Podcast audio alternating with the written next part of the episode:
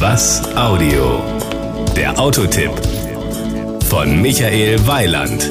Ich kann mich noch gut an die erste Pressevorstellung des Mazda CX7 erinnern. Trotz einer sich deutlich abzeichnenden Automobilkrise wurde da ein SUV eingeführt, das nicht gerade für ein Taschengeld zu haben war.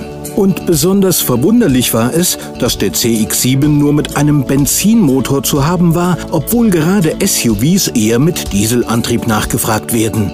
In Deutschland wurden seit seiner Markteinführung im Oktober 2007 jedenfalls rund 2800 Fahrzeuge verkauft. Mit dem Facelift kommt nun endlich auch der Diesel und damit dürfte diese Zahl deutlich nach oben gehen. Das Outfit. Der modellgepflegte CX7 wirkt nach wie vor sportlich. Die dynamische Silhouette wird von einer flachstehenden Windschutzscheibe und der nach hinten sanft ansteigenden Gürtellinie dominiert. Power und Drive.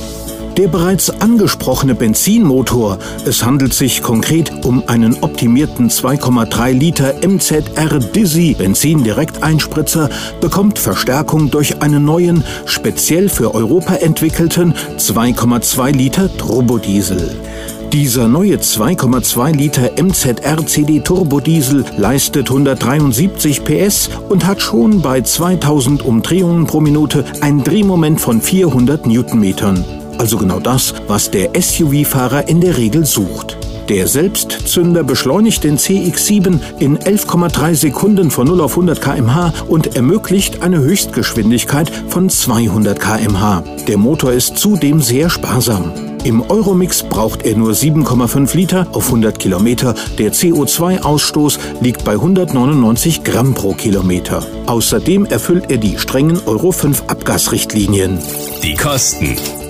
Je nach Ausstattungslinie, es gibt Primeline, Centerline und Highline, kostet der CX7 mit Dieselantrieb 29.990, 31.590 oder 35.390 Euro.